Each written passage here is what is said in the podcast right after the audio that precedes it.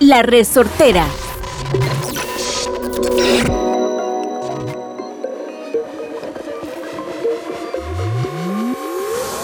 Hola gente, bienvenidos a Hacker Corporativo Podcast.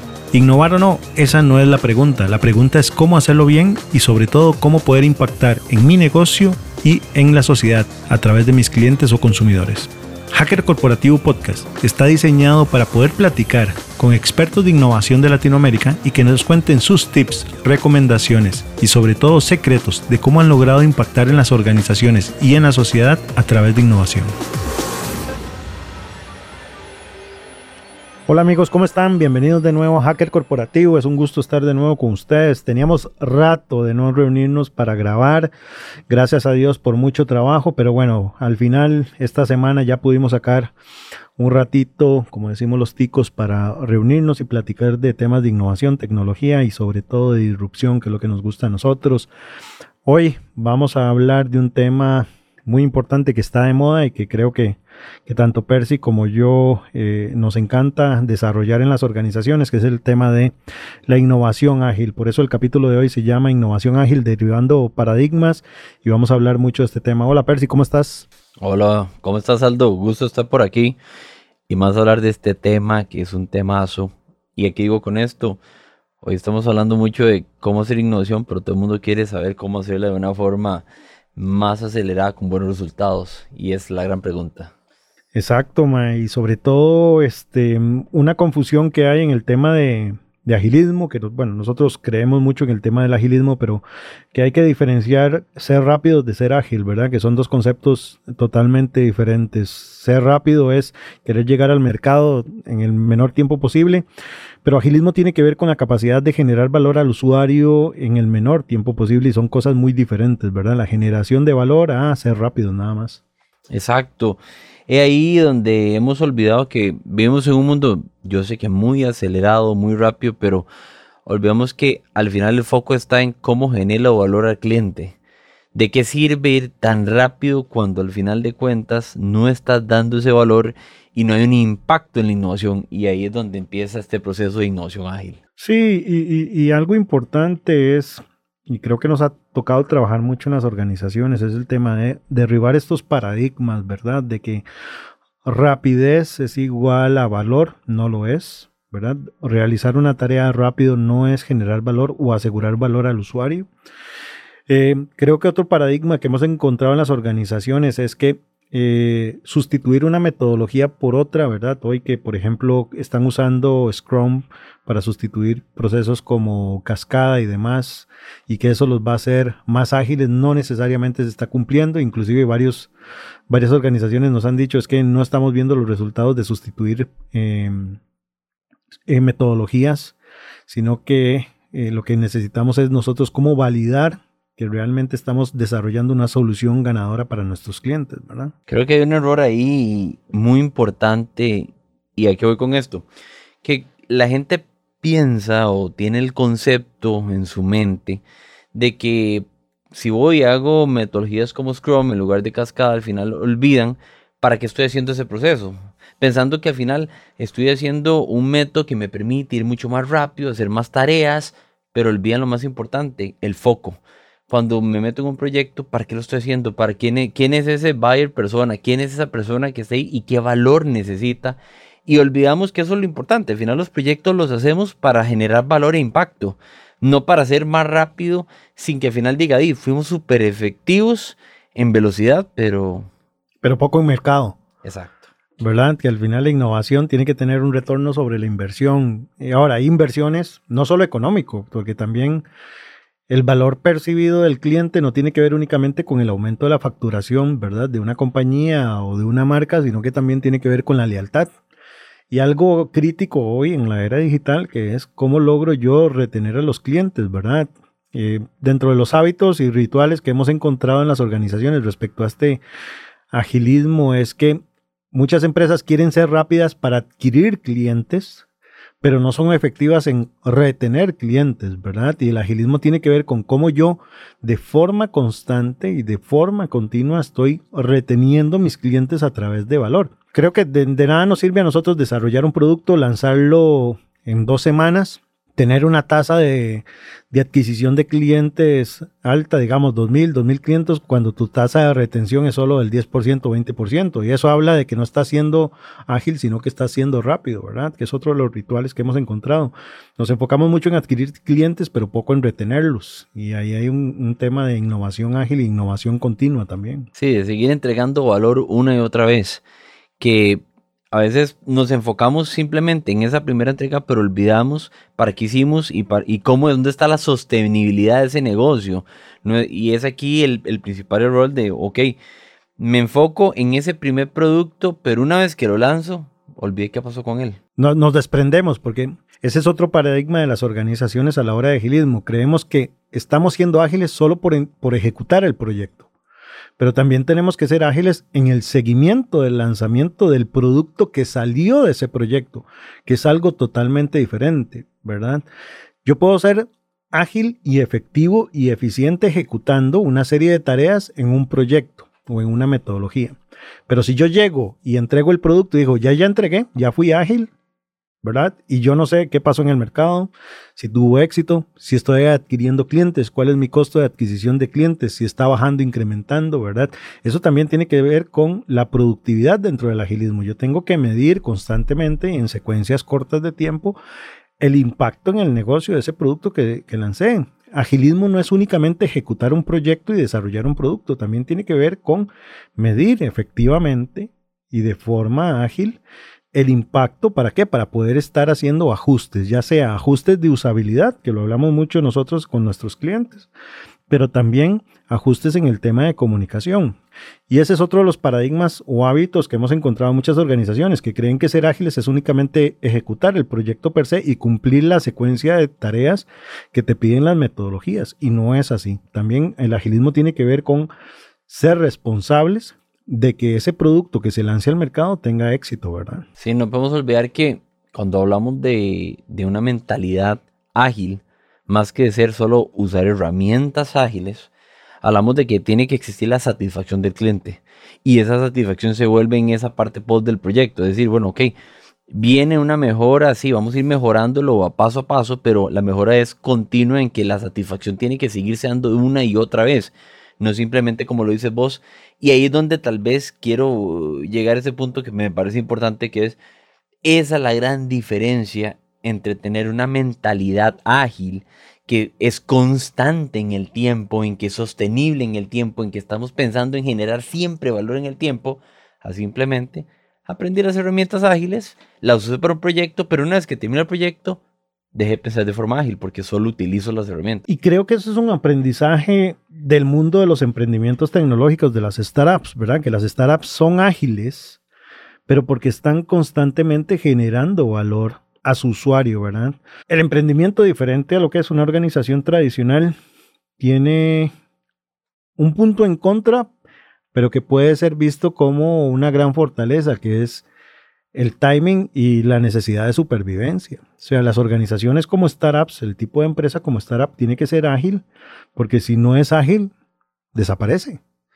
¿Verdad? Entonces ellos tienen que comprobar valor al usuario en el menor tiempo posible. Y eso es algo, un hábito que deberíamos nosotros, por decir así, tomar de este tipo de empresa para llevarlo a empresas más grandes o corporaciones, ¿verdad? Que es tener ese sentido de supervivencia, de necesito comprobar y validar que le estoy generando valor al usuario en el menor tiempo posible. ¿Por qué? Porque tengo escasez de recursos, tengo escasez de tiempo y además si tengo fondeo, pues tengo a mis inversionistas encima esperando ver cuándo yo voy a llegar a mi curva de madurez, inclusive a mi punto de equilibrio. Entonces creo que de las startups podemos aprender el concepto de agilismo de cómo yo, y lo voy a definir así, la capacidad de generar valor al usuario en el menor tiempo posible, ¿verdad? Que es lo que hemos identificado mucho con las startups que son aliadas de Rocket. Sí, aquí le agrego ese concepto que es cómo podemos hacer que, por ejemplo, empresas, empresas corporativas, corporativos de gran tamaño,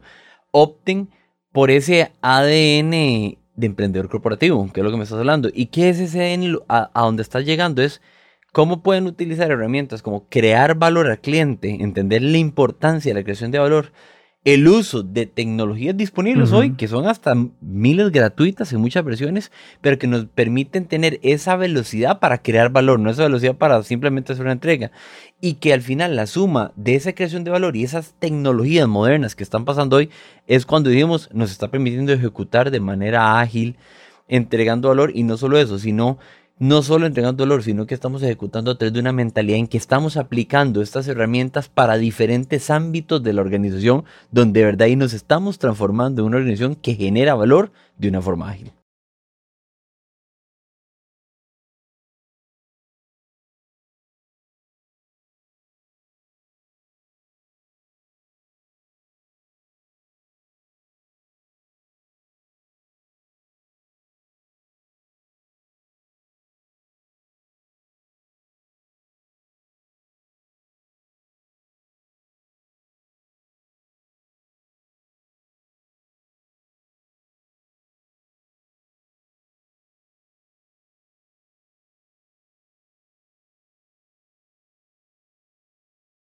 ¿Qué es un experimento? Yo creo que aquí quiero partir de que es un concepto básico que todos conocemos. El problema es que lo hemos obviado y a veces nos ponemos a pensar de que es algo muy elaborado.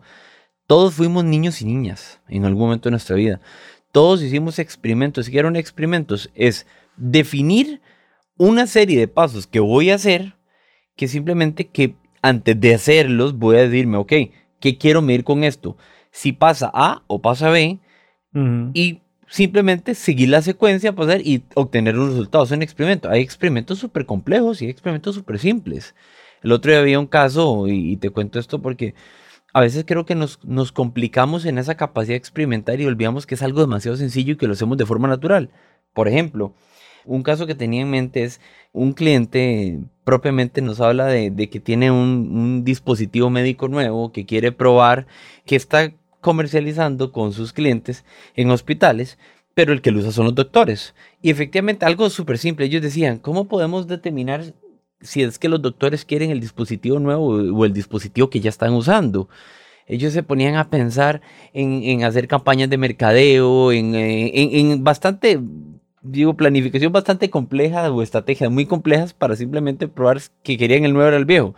Y yo le digo, haga un experimento muy elaborado, muy simple, pero que lleva, ya claro, ¿qué podríamos hacer un experimento? Vean lo fácil que es experimentar de forma sencilla, pero muy básica. Decían, ¿por qué no hacemos una carta de intención? Una carta de intención donde cada doctor firme si está de acuerdo que quiere el dispositivo nuevo o el dispositivo anterior. Que la carta era nuestro instrumento para experimentar de una forma muy simple la intención que tenían de utilizarlo o no antes de pasar a hacer una campaña de mercadeo antes de... Y ahí comprender, este experimento nos permitió ir más allá, de comprender por qué no, por qué sí, qué tenía, qué no. Pero lo que quiero decirles es que esta capacidad de cuestionar, de ser curiosos, de, es esa capacidad que todos tenemos, pero hemos, eh, creo que Aldo, yo creo que estás de acuerdo conmigo, hemos optado que le ponemos a cosas muy simples, cosas muy complejas. Hagamos una campaña de mercadeo súper elaborada cuando lo que necesitamos es simplemente ir a hacer unos pasos que nos den información para validar si esto es correcto o no esto es correcto. Eso es experimentación, es algo simple, pero bien estructurada. Sí, bien, bien estructurada y sobre todo entender el ciclo de desarrollo de un producto, ¿verdad? Que la experimentación uno de los errores más comunes y, que hemos notado mucho nosotros en las organizaciones es que queremos experimentar con productos terminados, ¿verdad? Ah, sí. y entonces, ¿qué es lo que pasa? Llegan y hacen un, caso de negocio, un business case, ¿verdad? Y el presupuesto del business case son 10 mil, 15 mil, 20 mil dólares de desarrollo a 12 o 16 semanas, ¿verdad? Ese es el modelo tradicional de ejecución de, por ejemplo, de una metodología secuencial de proyectos. Entonces, cuando desarrollas un producto, no tenés capacidad de reacción porque estás desarrollando un producto máximo posible, o sea, una especificación final, ¿verdad? Y perdés esa capacidad de maniobra y por ende perdés efectividad del experimento. ¿Qué quiero decir con esto? Que una de las herramientas más poderosas para el agilismo no es la metodología per se, sino son herramientas tan simples como por ejemplo el producto mínimo viable. ¿verdad? Que nosotros definimos el producto mínimo viable como la primera versión de producto que yo voy a poner al frente del usuario para poder evaluar el valor percibido y la capacidad de crecimiento de esa propuesta de valor. Uno de los beneficios que tiene trabajar con un producto mínimo viable es que la curva de valor es incremental, ¿verdad? O sea, en, en periodos cortos de tiempo vas con experimentos validando o descartando supuestos de valor percibido del usuario, valga la redundancia, y con base en eso definís las siguientes cualidades que va a tener ese producto. ¿Verdad? Entonces, uno de los principios de innovación ágil tiene que ver esa capacidad de entender que debemos empezar desde un producto mínimo viable y no trabajar versiones terminadas o productos máximos viables de un proyecto, ¿verdad? Que vos lo has vivido, que es necesario entender y, em, empezar a construir esa curva de valor con el usuario y con la retroalimentación que, el usuario nos da. Y ahí, y, tal vez tomo este punto del producto terminado. Es que no tenés experimentación en producto terminado todas las experimentaciones o los supuestos que tuviste, de, los diste por un hecho, porque al final hiciste un producto pensando en lo que vos creías que funcionaba, en lugar de ir a hacer un pequeño experimento para saber si las demás personas o los, o los usuarios que iban a recibir este producto final te podían dar retroalimentación antes de ser un producto final. He ahí el valor del proceso de la experimentación, encontrar datos que eso es como cuando en, innovación dicen, todos yo creo que en la innovación piensan que tenemos la mejor solución en nuestras mentes. Otra cosa es cuando vamos al mercado, probamos y obtenemos información que nos dicen, mira, es buena, pero podría ser mejor. Esto es un experimento y eso es lo que genera que al final del proceso no votemos el presupuesto, no votemos los recursos diciendo, oye, tenemos un buen producto, pero di, porque yo creo que es un buen producto, no porque el mercado fui, le pregunté a la gente y me di cuenta que con un pequeño experimento, tres de cinco personas me dijeron que no era tan bueno y que podría hacerlo los siguientes cambios. Exacto, y, sobre todo un, principio importante que creo que, que suma mucho valor es qué queremos medir nosotros en los experimentos, ¿verdad? Porque algo que nos ha pasado mucho o que tenemos que eliminar de esta metodología de gestión de proyectos tradicional, que es el tema de que el producto tiene que ser financieramente viable antes de lanzarlo y al lanzarlo. Y ya esa metodología quedado atrás, ¿verdad? El valor desde la usabilidad que le dé el usuario, pero también desde la construcción de valor de negocio de ventas, de rentabilidad, de construcción, de, adquisición de usuarios, de retención de usuarios, se construye a través de estos procesos de experimentación, ¿verdad? La metodología, por decirlo así, vieja de gestión de proyectos, hacíamos un caso de negocio, un business case, hacíamos una factibilidad con una proyección financiera del proyecto y con base en eso se definía si el proyecto era viable o no. Y yo creo que eso tiene mucha responsabilidad en el tema de que la mayoría de las empresas son muy buenas lanzando mejora continua, pero muy malas lanzando disrupción. Porque la disrupción en su etapa temprana nunca es rentable. No hay disrupción rentable. Si vos ves los estados financieros de, de Tesla, los primeros seis años fueron pérdida, ocho años fueron pérdida. Entonces la disrupción no es rentable en sus primeras etapas. Y por eso las empresas que utilizan metodologías tradicionales de gestión de proyectos como Cascada, como StageGate, ¿verdad?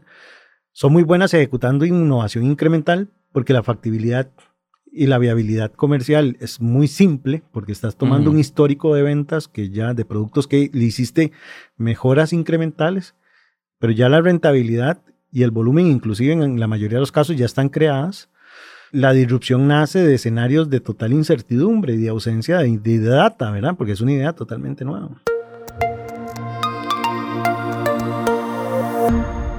Este podcast es patrocinado por Rocket Innovation, firma experta en innovación corporativa. Para más información visita www.rocketinnovationhub.com. Sí, aquí es donde viene una parte, y ahora que vos lo mencionas, clave. Yo sé que el mercado nos ha dicho que en la administración de negocios el proceso tradicional es póngale un papel, describa todas las características del producto, diga cómo hacer, cree todos los módulos, sin nunca ni siquiera salir al mercado a saber si esto tiene sentido alguno. Y obviamente lo digo como administrador de negocios, que lo que siempre te va a poner la metodología de negocios es, hagámosle un Excel con las proyecciones de ventas sin ni siquiera entender si existe una necesidad que se está solucionando y genera un valor demasiado alto para poderla cobrar. He aquí donde yo, yo siento que lo que estamos dándole vuelta y el proceso de innovación ágil vuelve de, es de un, en lugar de ir para adelante, es ir para atrás, ok, hagamos ese MVP Y antes de hacer todo esto a prosa, todos estos números, todos estos supuestos, miles de supuestos que hacemos, que requieren bastante tiempo, bastante trabajo y no nos van a por nada, vamos con él donde clientes y vamos a, experimentar, a tener datos que ahora sí, estos datos me podrían llenar ese Excel pero con datos reales que me di cuenta que, mira, eh, esto que pensamos no tiene sentido alguno. Y es donde aquí se vuelve sumamente poderoso. Y yo sé, y, me imagino que vos me, lo vas a replantear al un montón de veces, de que hoy en día luchamos y la innovación lucha contra esto en el mercado, lucha contra una tendencia demasiado tradicional que parece ser muy segura por los años a decir, ok, esto es como decir, en lugar de ir desde el punto A al punto Z, vamos a eh, el, la innovación empecemos por el punto Z primero, que es tener ese producto mínimo viable y con base en eso vamos a traer información para poder llenar el business case, por ejemplo, pero con data real que nos sirva a los usuarios, no al revés, creando nosotros la data y los supuestos para simplemente ir con un producto terminado que después nos daremos cuenta que puede que no tenga ningún sentido en el mercado. Sí, para construir, vamos a ver, el business case se construye en el lanzamiento del producto mínimo viable. Ese es el tema, ¿verdad? Esa es la diferencia entre las organizaciones ágiles como startups y el modelo tradicional de gestión de proyectos de las corporaciones, ¿verdad? En el modelo de, y lo mencionaba anteriormente, se crea el business case antes de lanzar el producto. En el tema de organizaciones con metodologías experimentales, el business case se crea con data real al lanzar el proyecto, ¿verdad? Y eso es un, elemento fundamental. Otro tema crítico es el tema de saber tomar decisiones oportunas en el experimento, ¿verdad? Yo no puedo asumir, por ejemplo, yo no puedo definir un experimento como seis meses, cuatro meses. Se puede dar en proyectos más de ciencia e investigación, pero por ejemplo, ya en innovación más hacia lo comercial, ¿verdad? Los, los experimentos tienen que ser temporalidades cortas para poder tomar decisiones de negocio oportunas, que eso es otro, otro criterio fundamental. Pero algo importante, si nosotros queremos desarrollar una mentalidad de innovación ágil, ¿verdad? Desde un enfoque de emprendimiento corporativo, es entender el ciclo de desarrollo del cliente, ¿verdad? Que lo menciona muy bien Steve Blanke. Estamos hablando de que primero tengo que confirmar el Product Solution Fit, ¿verdad? Que es asegurar que lo que estoy creando está resolviendo una necesidad del mercado.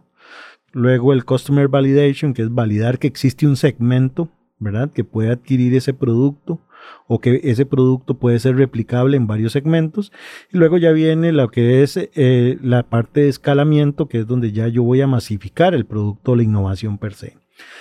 Nosotros tenemos que darle visibilidad a la organización de que en cuál de estas tres etapas estamos. ¿Por qué? Porque también la organización va a pedir, y es parte de la cultura de las empresas, pedir resultados de corto plazo, pero tenemos que dar como líderes de innovación, dar visibilidad de, bueno, este producto está en esta etapa de Product Solution Fit. Estamos validando si lo que estamos desarrollando realmente resuelve la necesidad del cliente y del mercado. Y luego posteriormente avanzaremos en los experimentos hacia las, distintas fases, ¿verdad? O inclusive puede ser que avancemos en una fase, ¿verdad? Como el Customer Validation, validando que es replicable ese producto en, en otros segmentos. Y resulta que no y tenemos que volver a replantear el proyecto. Sí, Menete que ahora me pongo tomando esto y siguiéndote en este camino, qué importante que lo dices es entender en qué etapa estamos, porque también te cambia el, tipo de metodología que podrías utilizar. O sea, digo, eh, eh, en cualquiera de las tres vas a utilizar la experimentación, de eso no tengo duda. Vas a tener que validar supuestos, y los construyendo para saber cuál es el mejor camino, que aquí es donde viene, te permita de manera ágil llegar un resultado, al mejor resultado posible que puedes obtener. El asunto está en, bueno, ¿en qué etapa también me encuentro en este proceso, verdad? ¿Qué tengo que medir? Estoy en una etapa, como vos bien lo dices, estoy tratando de encontrar, encontrar si esa solución tiene valor en el mercado, cómo lo puedo hacer de la forma más veloz posible, tratando de disminuir la mayor cantidad de supuestos, pero no invirtiendo mi efectivo. Estoy ajustándome a ese cliente que muchas veces eh, esos grandes errores son porque no, no estamos también llegando a la necesidad. Y algo muy importante, aquí es donde entra, yo creo que en la última etapa, que es la que hablaba de ese escalamiento de la parte muy clara del área comercial, ¿verdad? Que a veces se pierde también los experimentos de cuáles son los mejores canales, encontrando unos, esa solución, ese cliente y, y, cómo contarle y, comentarle sobre esto. Y en esto, en esto que mencionas, es crítico un elemento importante, ¿verdad? Que las organizaciones ágiles son trabajan bajo equipos SWAT multiárea, ¿verdad? no puedo ser ágil si solo mercadeo es responsable de innovación, ¿verdad? Si comercial no está involucrado, si logística no está involucrado, si finanzas no está involucrado, va a ser muy difícil que nosotros logremos ser ágiles. ¿Por qué? Porque la capacidad de ejecución y la responsabilidad tiene que estar distribuida entre todas las áreas que son corresponsables de ese producto que vamos a lanzar al mercado, ¿verdad? Mercadeo es responsable de una parte, logística es responsable de otra parte, comercial es responsable de otra parte, servicio al cliente es muy responsable porque tiene que generar la data de retroalimentación. Y entonces yo no puedo decir mi organización en ágil si, por ejemplo, solo un área es responsable de la ejecución de la innovación. ¿Verdad? Porque bueno, si, estamos hablando de que el área de mercadeo representa el, 10, el 5% de toda la organización, yo no puedo decir es que mercadeo es responsable de innovación, bueno, y el otro 95% no es ágil entonces, porque le estamos pidiendo agilismo a, una, a un 5%, pero no al otro 95%, ¿verdad? Entonces, las organizaciones ágiles desde la perspectiva de innovación ágil y experimentación son organizaciones horizontales, que todos son, inter, son corresponsables de la ejecución de la innovación, ¿verdad? Aquí aquí hay algo muy importante y cuando hablas de esto es, es, una organización que se integra en las diferentes áreas y ahí es donde tal vez quiero tomar cuatro, cuatro principios claves que se tienen que dar y que no importa el área que sea porque la innovación se ejecuta desde dos puntos. Operaciones tiene que aportar valor a su proceso. Mercadeo aporta también esa comunicación. Por ejemplo, creación de producto. Y aquí es donde, ahí es donde viene cómo hacemos esos equipos que trabajen de una forma más ágil a través de cuatro puntos claves que son cómo colaborar en conjunto, que exista ese propósito claro de las diferentes áreas, cómo entregar valor en las diferentes áreas, que eso es muy importante, cómo entender que podemos mejorar las diferentes áreas, desde mercadeo, de operaciones. ¿Por qué? Porque al final estamos buscando experimentar estos productos mínimos viables que nos permitan, uno, ser el próximo producto en nuestro portafolio de innovación, que podamos lanzarlo, que va a terminar ejecutándolo marketing, operaciones, finanzas, todos van a aportar valor para al final de cuenta el proceso de mejora lo aprendamos todas las áreas. Una organización, y aquí es donde es importante, está alineada cuando todos pensamos de forma ágil. De nada me sirve que mercadeo sea extremadamente ágil, pero de creación de productos lentísimo. Exacto. Y eso tiene que ver con el tema de ser horizontales, ¿verdad?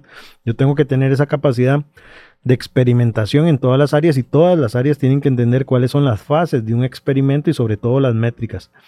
Que esto viene de la mano de, ¿qué te parece si hablamos rápidamente eh, de algunas metodologías ágiles, ¿verdad? Desde la perspectiva de innovación, que para nosotros son esenciales en cualquier organización. Por ejemplo, Design Sprint. ¿Qué me puedes decir de Design Sprint? Ven qué bueno. Design Sprint propiamente es una metodología poderosísima para una etapa temprana, digámoslo así. ¿A qué me refiero con etapa temprana? Estoy tratando, como estábamos hablando ahora, de que necesito entender y, tener claro si el producto del cual yo estoy trabajando eh, al final cumple una necesidad en el mercado. Existe esa solución, problema-solución. Design Sprint es perfecto. En un proceso de experimentación, lo que estamos llegando es a prototipar en una manera más temprana, no en un producto minorario, que es un prototipo una versión súper temprana de algo. A que hoy, que parece ser que es, pero no lo es. Y cuando les digo esto es, parece ser que es una plataforma por fuera, aparente, pero simplemente no hay nada por detrás programado. ¿Por qué? Porque lo que quiero es probar que existe en, la, en, las tres etapas que ahora estaba mencionando y estamos mencionando, desde la etapa de uno, entender si el problema tiene una solución, entender el cliente y entender la comunicación correcta, esta es la primera etapa. Estamos tratando de entender qué tan valioso es para el cliente la solución que le estamos dando basada en su problema. Design Sprint es perfecto. En poco tiempo nos deja experimentar rápidamente si es así o si no es así, validado por los clientes, no por nosotros mismos. En un espacio controlado, ¿verdad? Porque es la diferencia con Lean Startup, que Lean Startup ya es un producto mínimo viable con tres características básicas, máximo tres, cuatro características básicas que podamos presentar al mercado, que pueda generar transacciones y sobre todo retroalimentaciones objetivas, o sea, de mercado a través de un proceso de experimentos como los experimentos A-B testing, ¿verdad? Exacto donde nos permite que esa es la gran diferencia. Cuando estamos hablando ya de un proceso de Lean, por ejemplo, en una metodología de Lean Startup, estamos usando ya experimentos sobre un producto que ya existe, un servicio que, creamos, que ya no es algo que se aparenta, está ahí, pero tiene tal vez esas condiciones o características básicas. Y tal vez yo siempre me voy, Aldo, a, a una aplicación tal vez muy conocida por el mercado, que la gente dice, cuando estamos haciendo este, este MVP, a veces dice, ¿qué es un producto mínimo viable? Yo, yo digamos, ¿cómo puedo ser ágil en un producto? Y, es algo constante que nos pasa. Cuando estamos con clientes, la mayoría de personas sigue y comienza a, crear y meter y meter y meter módulos de, de querer hacer un producto lo más terminado posible, pero olviden que el concepto de la experimentación ágil es en el tiempo más corto, ¿cómo podría probar que esto funciona para mi cliente? Tiene valor para él. Y aquí es donde yo tal vez doy este ejemplo porque me gusta mucho. Siempre digo, ¿cómo inició Uber? Y me imagino que, que, has visto eso. Uber no creó toda esa plataforma que hoy vemos que es gigante. Simplemente pusieron muy claramente en, en su MVP qué es lo que, es lo que tenemos que genera valor es el poder de hacer un, de poder recibir un transporte. Entonces, cuando entendíamos esto, decimos, no crean que ellos pusieron todo en la primera, en la primera solución. ¿Qué era lo básico que tenían? Que la gente se registrara, que se transportara y pagara. Si podían probar que esto funcionaba en diferentes segmentos, estaban dándose cuenta que tenían un producto general las primeras ventas y ahí es donde viene el agilismo. De ahí donde digo, bueno, ok, estoy lanzando con algo que funciona, no un supuesto cuánto yo creo y, creo que si, si me ves te reirás de que cuántas veces siempre las personas lo que quieren es salir al mercado con un producto 100% terminado. Incluye desde el módulo A hasta el Z y el Z hasta el Z, Z, ZB, Z, o sea, y al final de cuentas no, no, termina siendo un fracaso también. Sí, y ya cuando has terminado hasta, no por decirlo así, nunca se termina el proceso de validación de Vos deberías ver tu portafolio de productos siempre desde la visión de producto mínimo viable para ir, mantener ese proceso de mejora continua, pero luego viene la parte de donde ahí ya va en decrecimiento, por decirlo así, el seguimiento del producto y vamos enfocándonos más en la experimentación de la ejecución de comunicación y de conversión, de funnel de conversión y entramos a growth, ¿verdad? Growth hacking, que es realizar experimentos dentro de tu funnel de conversión a través de un proceso de feedback loop donde herramientas ejecutamos herramientas, ¿verdad? Para poder captar y adquirir clientes y sobre todo lograr retenerlos y monetizarlos, que es otra de las herramientas. Percy, se nos acaba el tiempo. Mae, cuatro aprendizajes de innovación ágil que, que, creo que podemos poner en la mesa. Voy a poner yo dos. ¿Y qué te parece si pones vos otras dos en la mesa? Uno, el primero de ellos mae, es que en la simplicidad está la elegancia. Los experimentos tienen que ser simples, prácticos y sobre todo tener claro qué es lo que tenemos medir, que medir, ¿verdad? A veces queremos hacer procesos muy robustos, muy cargados, con muchas métricas.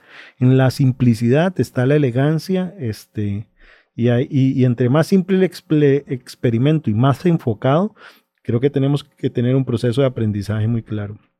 Y, perdóname, y, el segundo punto que voy a poner yo para que ya pongas vos los otros dos, es el tema de el, trabajo colaborativo como parte de este ADN de, innovación ágil, ¿verdad? Yo no puedo ser una empresa enfocada en innovación ágil si solo un área es responsable de la innovación. Todos somos responsables de la innovación y de que las tareas para que esa innovación genere valor al negocio eh, se realicen de la forma que se espera y sobre todo que genere los resultados esperados y también tener esa capacidad o esa resiliencia de adaptarnos al contexto que enfrenta el producto que estamos lanzando al mercado. Creo que esas son dos de, cuatro aprendizajes que hemos tenido nosotros a nivel de innovación ágil.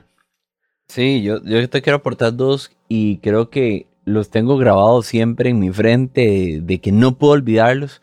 En el proceso de innovación ágil, el foco siempre es el cliente. Mm. Pueden pasar mil cosas, pero el foco siempre es el cliente.